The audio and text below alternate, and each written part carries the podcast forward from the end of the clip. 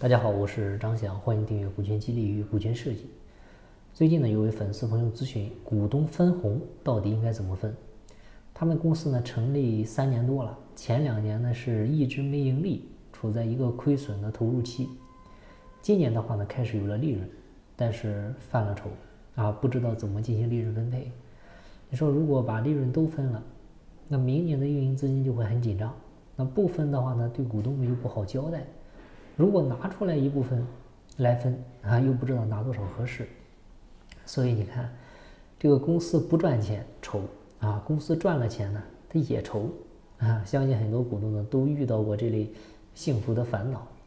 今天呢，我们就来聊聊公司赚了钱到底应该怎么分红的一个话题。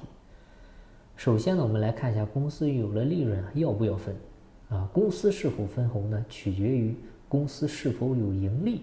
啊，以及股东会的决议，如果没有盈利或者盈利比较少，啊，股东会决议不分红的，那是可以不分的。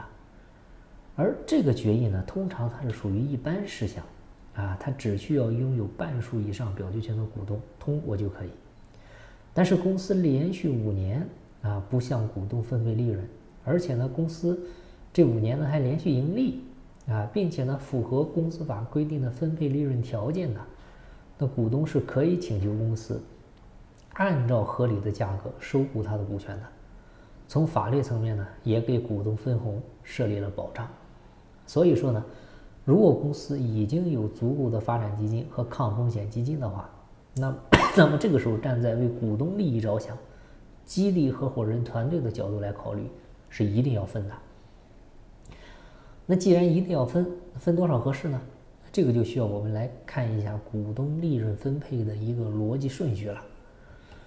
公司啊，我们说有了利润啊，首先呢，它是需要缴纳企业所得税啊，缴税之后的部分被称为税后净利润。这部分呢，可以按照下面的顺序进行分配。首先呢，弥补上一年的亏损，然后的话呢，提取十个点列为法定公积金，再然后提取任意公积金。然后按照股东出资比例或者约定比例进行一个利润的分配。那这个时候需要注意的是，公司法定公积金累计额达到公司注册资本一半以上的时候，这个时候可以不再提取。当然了，你也可以继续提取。具体的话呢，可以以公司股东会决议来决定。另外就是公司的法定公积金不足以弥补以前的年度亏损的，应当怎么着呢？先用当年的利润弥补亏损，啊，公司的公积金啊，多用于弥补公司的亏损，来扩大公司的生产经营，或者转为增加公司的资本。但是需要注意，资本公积金是不得用于弥补公司的亏损的，啊，所以分红规则一定要提前讲好啊，你千万别等到真正分红的时候，再去研讨具体的分配比例。啊，这个站在个人利益的角度。股东间肯定是倾向于能多分就不少分的，对吧？那个时候如果出现个人利益和公司利益冲突的情况，是不利于股东团结和公司发展的。那既然确定了要分，定了分多少，那什么时候分呢？也应该提前讲清楚。你比如我们服务的企业当中就有遇到这种情况的，每年公司也说分红啊，也约定了分红比例，但是呢，这个财年都过去六个月了还没分，这个时候股东可能嘴上不说。但是心里面他肯定抱怨，对吧？股东分红不及时，也是我们公司治理当中的大忌啊。激励呢，它讲究一个及时及时性。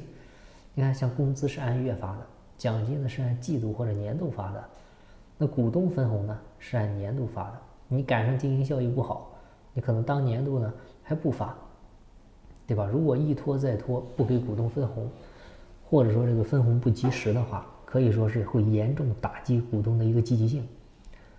啊，尤其很多股东在公司里面，他都是各个部门或者各个项目的负责人，啊，都起着很关键性的作用。他们的一言一行也会直接影响到这个中基层员工。你这个时候股权激励搞不好，你会做成负激励，啊，这个就得不偿失了。所以呢，分红一定要及时发放，啊，通常建议是在财年结束后的两个月以内完成，啊，不要太拖沓。呃，分赃不均啊，可以说是股东之间最容易产生矛盾的原因之一。啊，企业要想实现永续经营和长远发展，就做好两件事儿啊，赚钱和分钱。赚钱不容易，分钱呢也很难，对吧？你分钱分不好就赚不到钱，把钱分好了，你发现赚钱也变简单了。好，今天的分享就到这儿，希望对你有收获。进步在西天，尽在路上。我是张翔，下期再见，拜拜。